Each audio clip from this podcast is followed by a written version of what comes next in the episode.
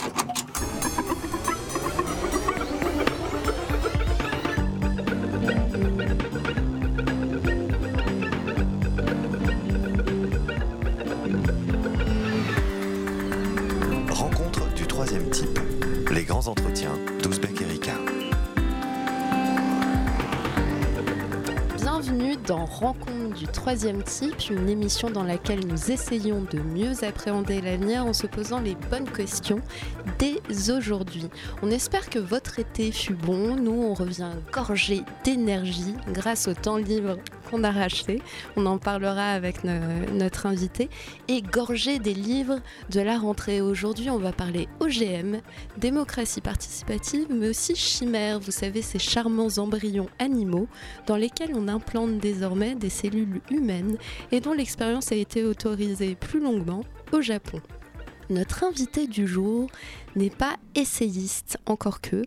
Depuis le début des années 2000, elle passe au gris du roman, Notre société et ses évolutions technologiques et éthiques. En 2012, elle recevait le prix Médicis pour féerie générale qui racontait de manière assez expérimentale, euh, littérairement, l'avènement des data et des réseaux sociaux. Chimère, c'est votre dernier roman, publié le 22 août dernier aux éditions de l'Olivier. Vous a raconté votre expérience au milieu d'une consulta- consultation citoyenne européenne. Libération vous demande d'écrire, demande à la narratrice, plutôt on en reparlera, une tribune. Vous choisissez les OGM et par le fil de vos rencontres, vous évoquez des expériences aussi de l'ordre du génétiquement modifié, celles menées autour de chimères, d'êtres hybrides mi-humains, mi-animaux. Vous infiltrez aussi, on l'a dit, une consultation qui réunit alors 12 citoyens tirés au sort. Il y a une candidate, euh, par exemple, aspirante à Colanta, un employé Amazon avec des dreads, une psy voilée, une retraitée qui doit faire du sudoku pour retarder son Alzheimer possible, une Rome avec de R aux accents messianiques, des ados contents de pouvoir sécher ou l'école ou une réunion familiale déplaisante. Tout ce beau monde se retrouve donc avec d'autres compatriotes le temps de trois week-ends.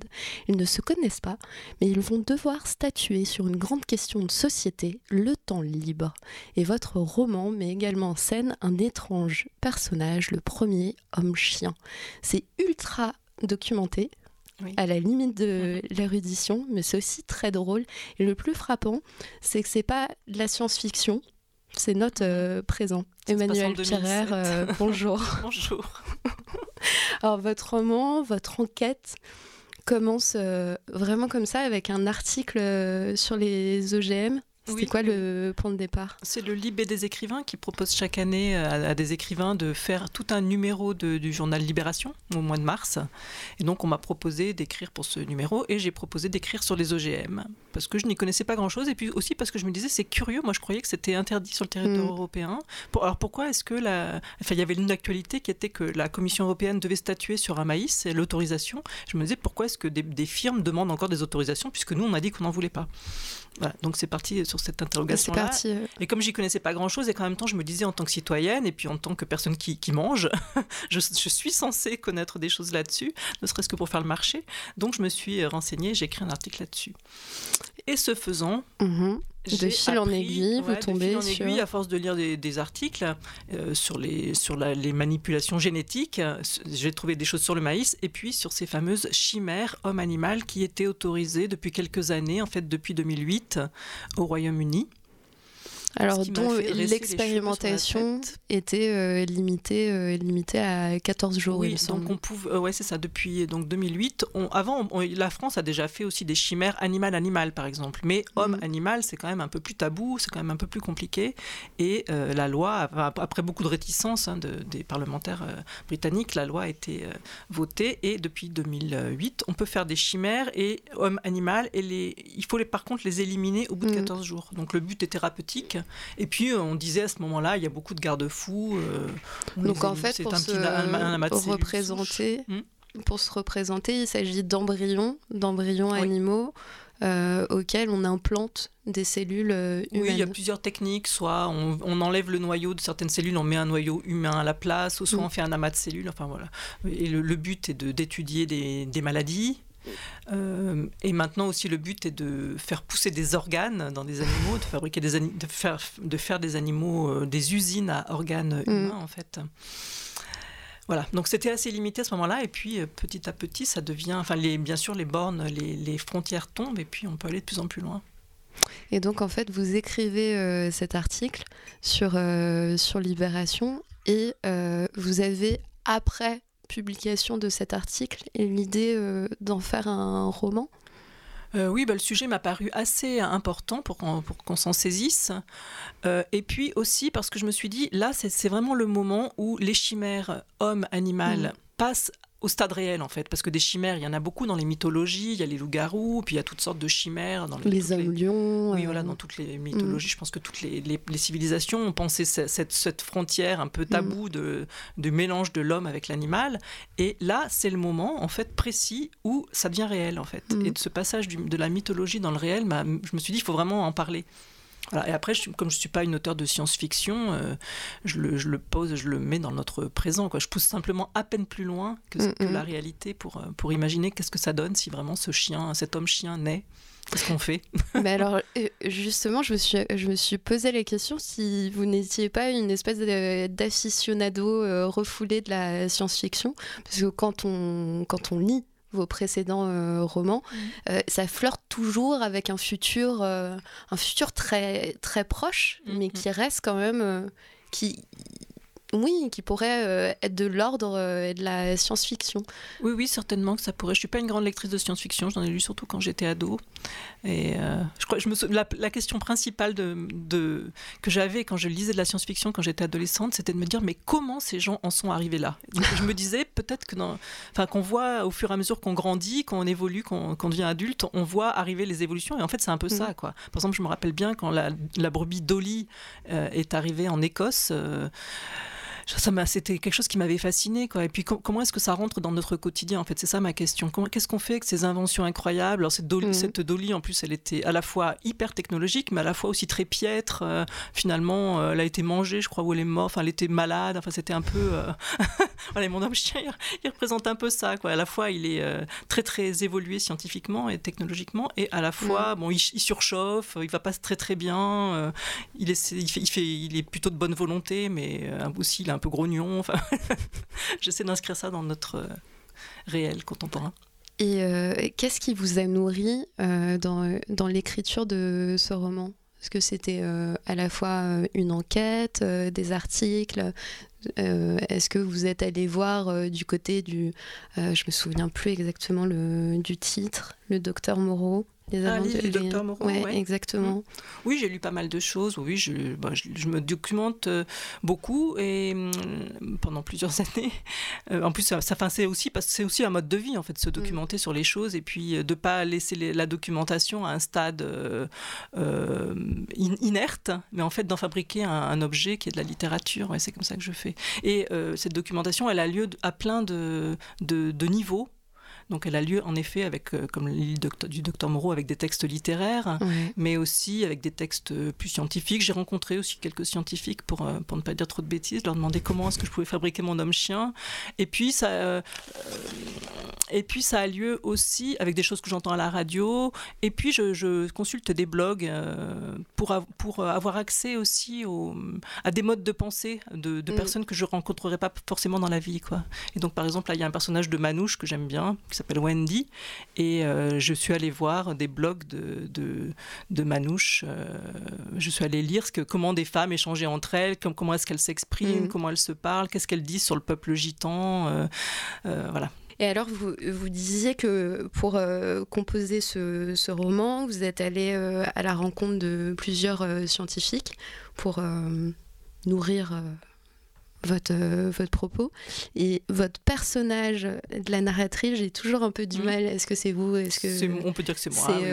C'est euh, un moi un peu fiction. Donc, mais Donc je mens un peu sur ce que j'ai fait ou pas fait, mais c'est quand même moi à peu près. Donc vous tombez sur euh, Tatiana qui, qui travaille sur, sur, des, sur des chimères et qui vous met en contact avec Jacques Testard. Mm-hmm. Alors Jacques Testard, c'est un peu le papa des bébés éprouvettes. Et on découvre, alors je je sais pas si c'est si c'est vrai, vous allez me le dire, on découvre qu'en fait de, de, de, papa des bébés euh, éprouvettes, euh, il, est, il est passé à, euh, à être une espèce de champion de la science citoyenne mhm. et participative. Oui, oui, c'est vrai, ça? vrai, oui, oui, oui. Oui, il s'est dit ça va trop loin. Enfin, je sais pas comment il se l'est dit, à quel moment précis de sa carrière. En fait, donc il a fait une grande carrière, en effet, comme biologiste. Il a fait naître le premier bébé éprouvette français, Amandine, en 82. Ouais. Euh, et puis à un moment, il s'est dit, il faut que les citoyens puissent dire s'ils veulent ou pas euh, avoir des dolis, euh, des clones, des, des, des, chimères hommes-chiens, des OGM. Il faut qu'on demande aux gens s'ils sont d'accord ou pas, en fait. Et donc, il, a il, a travaillé, mais pas lui seul. Hein. il y a des, beaucoup de chercheurs qui travaillent là-dessus, sur la science citoyenne. Comment est-ce qu'on peut consulter les gens faire des consultations et, ça, et comprendre ce que les, ce que la, vers, vers quel, euh, de quel côté veut aller la société pour ce qui est de toutes ces inventions scientifiques, mais aussi sur le nucléaire, etc. Et donc, il existe, ce sont les Danois qui ont inventé ça, et Jacques Testard est assez précis sur le protocole, euh, il mhm. explique ça, il est très, très, oui, très précis et rigoureux là-dessus. Euh, il, il faut suivre vraiment le protocole pour que les choses se passent de manière souhaitable, en fait. Le protocole, des, ce qu'il appelle les conventions de citoyens, c'est euh, de, de, tirer au sort des gens dans la population, de euh, les faire réfléchir sur un sujet. Donc on leur donne un sujet, le nucléaire par exemple, et, euh, mais il faut les former. C'est-à-dire que c'est pas. En ce moment, on a une consultation sur les pesticides, par exemple, où on, on va faire une sorte de sondage à, à mm. combien, de, combien de mètres vous voulez qu'on mette les pesticides depuis, depuis les, habitations. C'est complètement ridicule en fait, parce que personne ne sait euh, quelle est la dangerosité. il faut d'abord s'informer, comprendre, comprendre comment le, le, vent peut agir là-dessus, les, les, écoulements d'eau, euh, enfin, quels sont ces pesticides, de, de quoi est-ce qu'on parle, etc. Donc il y a toute une information à faire d'abord, mmh. avec des, des avis contradictoires surtout sur le sujet. Et puis ensuite, il faut que les gens se mettent, les citoyens se mettent d'accord. Et puis aussi, euh, il, y a une autre condition qui n'est pas facile à réunir, c'est que les élus veuillent bien appliquer l'avis des citoyens quand ils l'ont demandé. Et en fait, très souvent, on demande aux gens, et ensuite, euh, bien sûr, les élus font absolument ce qu'ils veulent, et le contraire de ce qu'on leur a indiqué. Et donc ça, c'est contraire au protocole. D'accord. Et donc aujourd'hui, ça a déjà été euh, mis en place, expérimenté à niveau européen? Euh, oui, Ces consultations, euh, consultations euh, des citoyens. je me sais, je me, donc la mienne a lieu au niveau européen. On tire 12 citoyens au sort dans chaque pays européen. Mm. J'avais, j'avais lu un compte rendu d'une de ces conférences, mais, mais elle avait des biais en fait. Voilà, il y a toujours des biais. Par exemple, j'habite à Lyon et il y avait en France, c'était la région de Lyon qui représentait cette conférence de citoyens. Et c'était une conférence sur l'usage de la, de la ruralité, de la campagne. Qu'est-ce qu'on fait de la ah, campagne En fait, comment est-ce qu'on organise euh, le C'était sur l'organisation du territoire. Et euh, le biais, là, c'était qu'on avait demandé à des gens militants, par exemple. Il faut pas, il faut vraiment que les gens tirés au sort soient des, soient n'importe qui. Donc ça peut être un SDF, s'il est pourvu qu'il, enfin, bon, après il y a un problème de, pour pouvoir contacter les gens, mais ça peut être un enfant. sur les listes. Oui, voilà. Alors, il faut qu'il y ait des enfants, justement, parce que le monde qu'on construit, c'est le monde de demain. On les générations futures. les générations futures doivent participer aux conférences. Donc, j'en ai mis deux, deux jeunes euh, ados dans mon, dans mon panel. Alors justement, dans euh, la consultation euh, des citoyens que vous, vous mettez en scène dans votre roman, on consulte ces citoyens sur des questions euh, aussi diverses que l'intelligence artificielle, les nanotechnologies, mais aussi la chasse, le terrorisme et aussi le temps libre. Et en fait, on se retrouve, c'est assez drôle, les citoyens français qui pensent récupérer le sujet des nanotechnologies un sujet euh, vraiment important selon, selon eux. Mhm. Finalement, on leur confie le thème du, euh, du temps libre. Ils sont plutôt, euh, plutôt déçus au départ, alors que pourtant, aujourd'hui, la question du temps libre est centrale.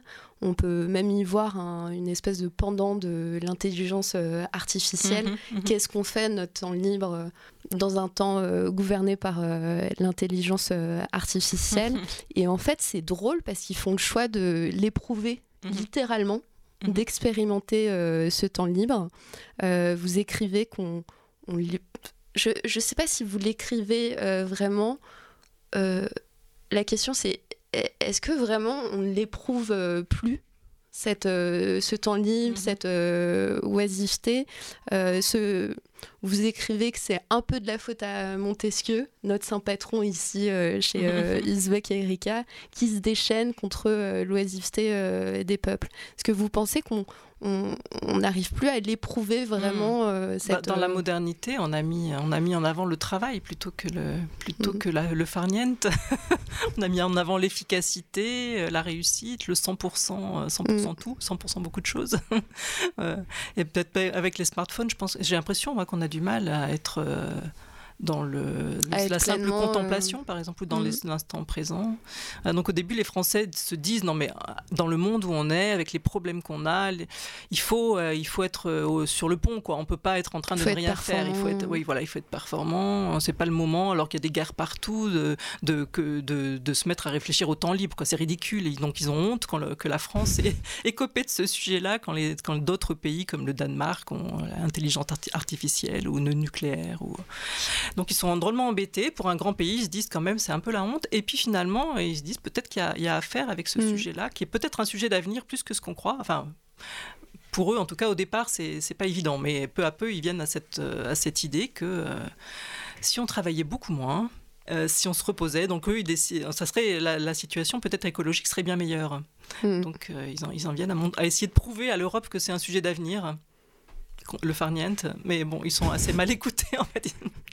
les, commissaires européens sont pas tout de suite convaincus par.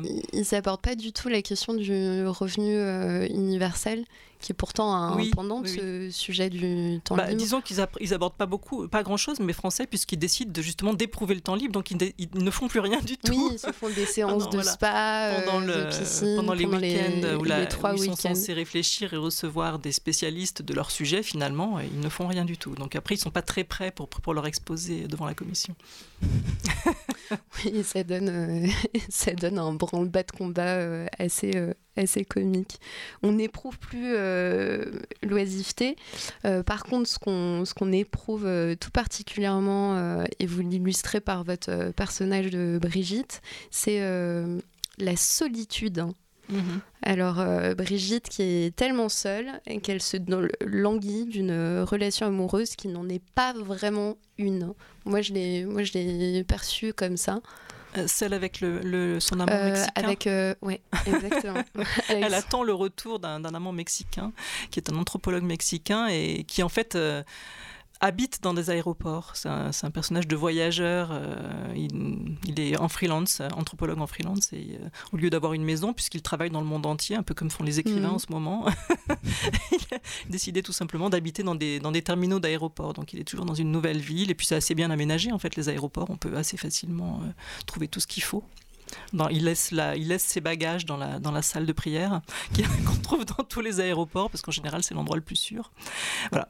Et donc, euh, Brigitte croit qu'il va revenir, espère, et, mais il ne revient pas, puisqu'en fait, il vit. Euh, et en fait, dans le fait on se rend compte qu'ils ont deux perceptions euh, très différentes de leur, relation. de leur relation. Brigitte a, l'impression d'être d'être avec mhm. cet homme. Mhm. Et euh, c'est, cet homme la voit comme, sinon, comme une ex ou une mm. amie. Ou... Mm. Oui, lui, il est dans beaucoup d'endroits à la fois. Ça. Donc Brigitte, ça, elle se sent seule et c'est elle qui reçoit le, le, le bébé chien. En fait, au départ, on, euh, la, scientifique qui l'a fait n'est pas sûre qu'il ait réussi, qu'elle ait réussi à le, fabriquer, parce qu'elle elle, passe par beaucoup d'échecs et d'erreurs.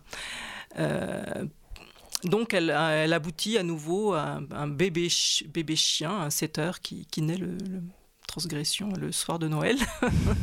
Euh, et il pense qu'il est raté. Il ressemble à tout à fait un petit chien, un petit chiot. Donc elle l'envoie chez sa copine à Sergi-Pontoise, qui est donc cette Brigitte, qui reçoit ce petit chien et qui transfère son, tout son, sa solitude et son désir de, relation euh, sur ce petit chiot, qui ensuite grandit de plus en plus bizarrement, mais elle ne mm. s'en rend pas trop compte parce qu'elle s'est attachée fortement à lui et il a beau devenir euh, assez particulier, elle, elle continue de l'aimer tel qu'il est.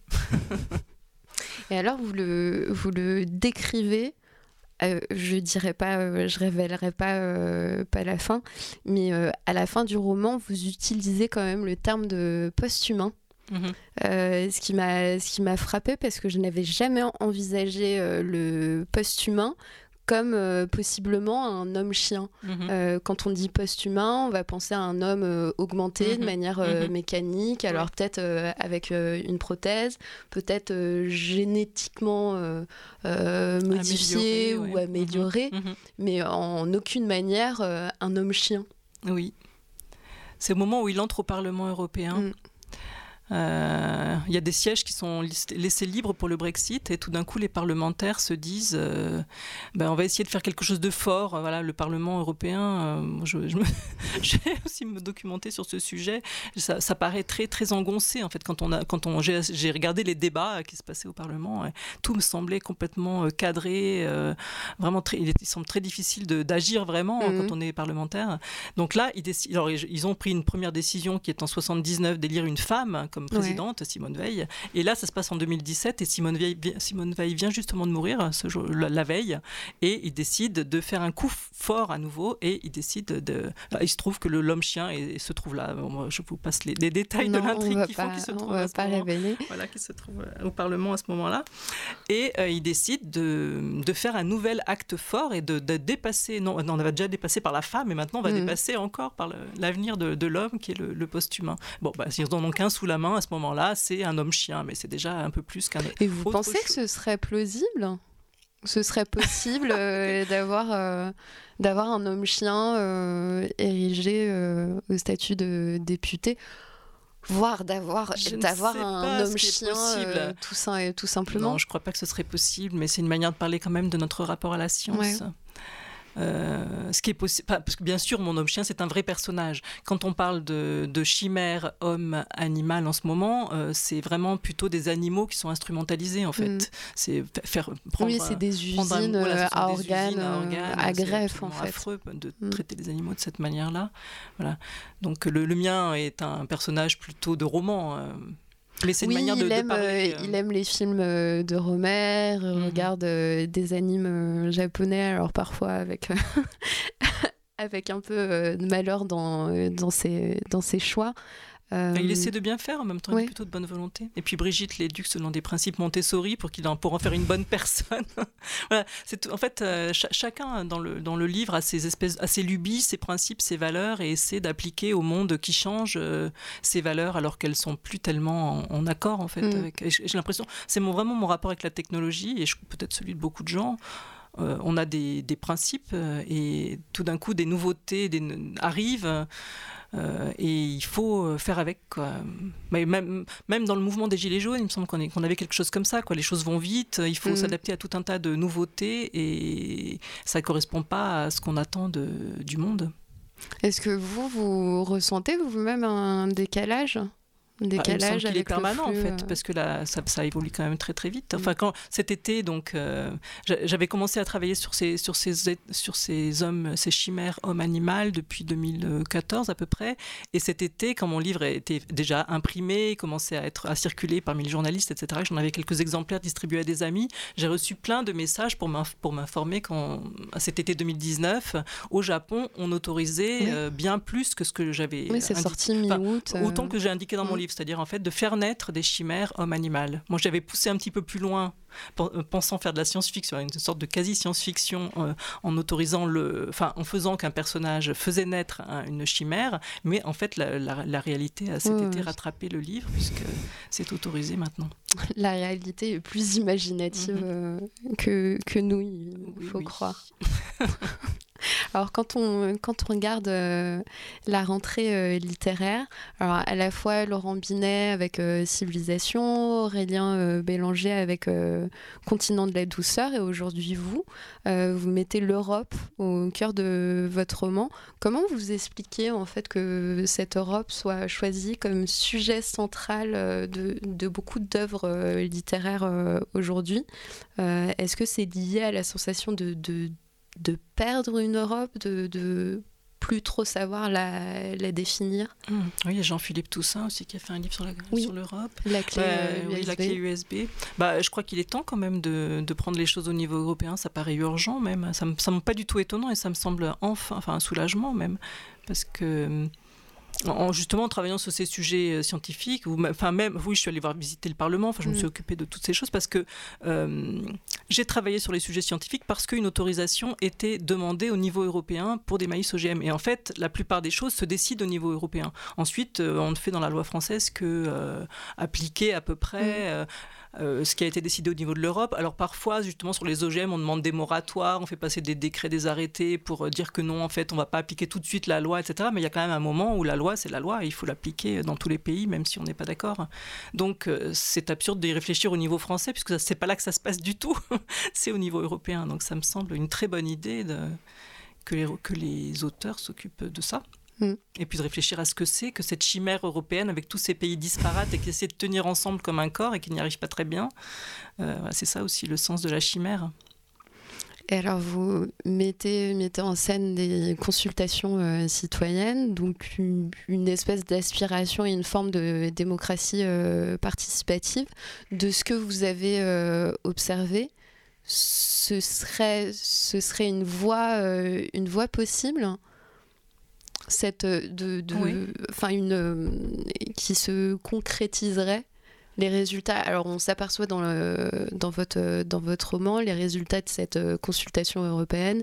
Les députés saluent le travail qui a été mmh, réalisé mmh. par, par les citoyens, mais mmh. on comprend, on comprend qu'au fond, ce ne sera pas. Ils vont pas vraiment en tenir compte. Bah oui, c'est à double tranchant. Moi, ça me paraît très très important de s'occuper de ça. Euh, j'ai rencontré plusieurs fois oui, des scientifiques ou des, des journalistes qui, qui, réfléchissent à la science, qui, qui essaient de voir comment est-ce qu'on peut faire intervenir les citoyens dans le, dans le débat sur la science. Et en effet, il faut suivre des protocoles assez précis parce que sinon c'est la catastrophe. Moi, pour moi, mm. c'est vraiment important et ça serait, enfin, je, vraiment, je voudrais militer pour ça, pour qu'on, pour qu'on développe ces débats mais il faut les, et d'ailleurs c'est venu aussi petit à petit les années passantes pendant que j'écrivais mon livre puisque maintenant depuis ce depuis le mouvement des gilets jaunes ils ont au moins réussi à débloquer ça qu'on a dit qu'on allait faire un grand débat une grande consultation etc sauf que bien sûr les gilets jaunes ont appelé ça le grand blabla le, grand débat. Et, ils ont bien raison parce qu'il faut quand même euh, ensuite euh, euh, il faut, enfin, ce sont des promesses ces grands débats et ces consultations. Et des promesses pas tenues c'est encore plus grave que de ne pas avoir promis en fait. C'est encore générateur d'une plus grande violence. Donc bien sûr, il faut le faire, mais après, il faut aussi il faut tenir sa promesse et faire ce qui a été dit par, par, le, par les peuples. Donc c'est là que ça se complique. Mm, mm. Et en effet, quand j'ai, ça m'avait, mais c'est aussi parce que tout ça est fait, fait de la fiction en fait et que c'est quand même assez rigolo. Euh, j'ai bien aimé, par exemple, rassembler mes personnages, mes douze personnages qui ne se Le fait de les tirer au sort, ça donne des personnages qui sont très différents. Donc c'est amusant pour une fiction de rassembler des gens qui sont très très divers et pas des gens du même milieu social. Et de même, j'avais lu. Euh, des, des, comptes rendus de consultation comme ça, de, de conventions de citoyens. Et en effet, quand ils arrivent devant les élus, euh, les élus les écoutent poliment et puis leur demandent après euh, vous êtes, vous êtes fiers d'avoir participé à cette, à cette opération euh, C'était bien comment À cette opération, ils utilisent le terme d'opération. Oui, comment était le comment était l'hôtel Est-ce que vous avez bien Est-ce que vous, avez, bien, mangé Vous avez été bien reçu Vous êtes content Voilà. Et donc il y a une sorte de mépris et, de, donc les, gens ont l'impression, à la fois ils sont très contents et fiers d'avoir fait ça, et à la fois il y a une sorte de, de ils ont l'impression euh, d'avoir été utilisés en oui, bien sûr, ouais, ouais. Et euh, Jacques Testard, alors là c'est vraiment merveilleux ce qu'il raconte. Il faut, il faut, lire son livre qui s'appelle L'humanitude où il décrit un phénomène qui m'a vraiment euh, beaucoup plu et que j'ai eu envie de mettre un petit peu en scène, qui est que quand on demande à des citoyens et qu'on euh, leur avis sur un sujet, qu'on respecte vraiment le protocole et qui sont et qui savent qu'ils vont être entendus et qu'il y aura des conséquences de ce qu'ils vont dire, ils deviennent comme des sortes de saints. d'un coup, euh, alors que d'habitude ils s'occupent de leur, euh, de leur point de vue privé, de leurs petites affaires, etc., là tout d'un coup, ils se prennent au jeu de la collectivité, mm. du point de vue collectif. Ils se sont investis. Oui, et ils réfléchissent vraiment de manière euh, très saine et sereine. Et euh, il dit, enfin Jacques Testard dit qu'on a, on a expérimenté le fait que euh, n'importe qui, en fait, avec son bon sens, du moment mm. qu'on, l'informe correctement sur les choses, peut donner un avis qui n'est jamais un avis extrême, par exemple. Qui sont toujours des, avis extrêmement sensés qui sortent des, des conférences de citoyens, des conventions de citoyens. Alors, ce qui était, en fait, je dis dans le livre que j'ai rencontré Jacques Testard, Et c'est faux. Simplement, j'ai regardé beaucoup de vidéos, donc la, scène semble ah, avoir. J'étais persuadée que vous l'aviez rencontré. je sais que c'est un petit peu décevant, mais depuis, depuis que le livre est sorti, je lui ai envoyé en fait. Je l'ai prévenu qu'il était un personnage du livre parce qu'il ne le savait pas. Et je sais que ça peut être un peu désagréable d'être un personnage sans le, sans le savoir. Et donc, il m'a dit bon, bah, c'est très bien tout ça, super le livre, c'est amusant et tout, mais simplement, vous auriez dû, en tant que militant, je regrette un peu que vers la fin, on n'ait pas eu un une nouvelle conversation, parce qu'il m'explique ses et je lui dis bon bah très bien, je vais y aller voir à quoi ça ressemble, etc. Et c'est lui qui me motive à aller voir la conférence. Et il me dit en tant que militant, j'aurais j'aurais voulu qu'à la fin on, dise qu'elle est malmenée cette conférence, qu'elle n'est mm. pas bien faite, que les, les, commissaires, comme vous disiez, n'écoutent pas vraiment les citoyens, etc. Et après ça tourne d'ailleurs beaucoup plus violemment une fois qu'ils ont été mal écoutés. Donc il me dit on aurait dû avoir un petit dialogue vers la fin où on remet les choses à plat. Bon, évidemment, j'avais pas trop envie de mettre dans mon livre un, point de vue de militant qui, qui mm. refait le bilan comme ça de manière un peu euh, sentencieuse, mais je, je, là où je voulais en venir, c'est le fait qu'on on, s'est dit tous les deux qu'on allait faire ça dans le réel. Je dis, bah, ah. puisqu'on n'a pas fait ça dans la fiction, on va le faire dans le réel. On va essayer de trouver des endroits où on peut euh, euh, parler de, ça tous les deux en public, voilà, et faire la promotion des conventions de citoyens, puis à la fois parler du livre qui le. Et vous allez en organiser, en bah, animer Je sais pas, oui, j'aimerais bien, oui. Alors, ah, j'étais l'autre jour à la BPI. ouais. Euh, dans un festival à Beaubourg, le festival Extra, et euh, on a commencé à discuter avec une, une personne qui s'occupe de, de, cela, du département imaginé de la BPI, du fait qu'on pourrait organiser ça. Bon, euh, c'est une possibilité, mais on pourrait aussi le faire du côté des, des sciences citoyennes, en fait, de scientifiques. Mm. voilà. ça, je, trouve, ça, je trouve que ça serait une très belle suite au livre. Justement, je m'étais fait la réflexion en lisant votre roman qu'à aucun moment la narratrice euh, émet, un, émet un jugement. Elle est ah plutôt, euh, mhm. plutôt euh, bienveillante. Mhm. Je juge pas. Oui, j'ai une posture en tant que personnage dans mon livre. Je suis toujours un petit peu naïve. je me laisse, oui, je me laisse un peu embobiner par les uns et les autres. Je vous suis, êtes je suis observatrice. Oui, c'est ça. Je suis Ce qui tombe bien parce que dans les conférences de citoyens, on m'autorise à être là sous, sous, enfin, avec, avec la condition que je n'ouvre pas la bouche. Parfois, je l'ouvre un peu. Du coup, ça fait changer le scénario, mais je me permets des écarts avec la, règle. Euh, mais oui, j'ai plutôt tendance à, suivre les uns et les autres parce que j'aime bien ça en fait. J'aime bien que chacun ait sa petite mm. lubie, que la manouche pense d'une certaine manière. D'ailleurs, elle m'embobide un peu. Elle me fait faire, elle me fait faire une enfin, elle me fait écrire pour elle candidature une, candidature pour Dieu. Bref, elle me fait écrire des, lettres à Dieu euh, et j'accepte. Après, j'accepte un peu à reculons et puis finalement, je me dis mais qu'est-ce que je suis en train de faire d'écrire à Dieu? Mais qu'est-ce que c'est que cette histoire? C'est n'importe quoi. Ah, mais j'ai tendance, mais j'aime plutôt bien ouais, suivre les. J'aime bien que chacun ait ce qui une diversité en fait mm. d'opinions, d'avis, de manière d'être et de vivre aussi. Je trouve ça quand même assez savoureux. et euh, pourtant, et pourtant il y a quand même, euh, il y a quand même une dimension de lanceuse euh, d'alerte. Vous écrivez sur les, les OGM, les mm. nanoparticules. Euh, les chimères, on a, on a évoqué. Eh ben, c'est peut-être cet écart-là, en fait, qui, fait, qui, qui, me semble assez fort. C'est-à-dire que si on laisse. Moi, je, je, suis un peu les courants, les courants euh, tels qu'ils existent dans la société. Je suis les opinions des uns et des autres. Et euh, je m'arrange aussi, en tant qu'auteur, pour que ça aboutisse à une sorte de grosse catastrophe, quand même. Mm. Un homme chien au Parlement européen, c'est quand même. ça fait un peu froid dans le dos. Donc, oui, c'est ça, sous couvert de, naïveté, je, je, manipule un peu quand même le, la fiction. Et alors, dernière euh, question, est-ce que vous êtes optimiste quant à notre euh, futur, à notre euh, avenir documenté roman après roman. moi, je suis... Mais ça n'a rien à voir avec la réalité, enfin avec la, la, vérité, parce que je suis de nature pessimiste. c'est pour ça que je suis obligée d'écrire des livres euh, dans lesquels je... Pour l'exulter, ouais. Oui, voilà, où je, où je, reprends tous ces éléments du monde euh, envers lesquels je suis euh, pessimiste pour en faire quelque chose de jubilatoire, en fait. Ça, c'est ma, ma thérapie, peut-être, je sais pas. Ou ça, ça permet aussi d'orienter les choses, peut-être. Enfin, mon, mon espoir secret, c'est que ça n'arrange pas les choses que pour moi, mais que ça, ça permette aussi de poser des questions et puis d'arranger les choses par ailleurs. Bah, merci beaucoup. Notre euh, Odyssée dans le présent pour mieux comprendre euh, le futur touche à sa fin. J'espère que ce périple vous aura mis euh, en appétit pour lire Chimère d'Emmanuel Pirer, paru aux éditions l'Olivier. Merci encore mille fois, Emmanuel Pirer, d'avoir initié cette rentrée. Merci à l'excellente Romane Munier, taulière des podcasts chez Uzbek Erika, et qui veille toujours au grain derrière sa console.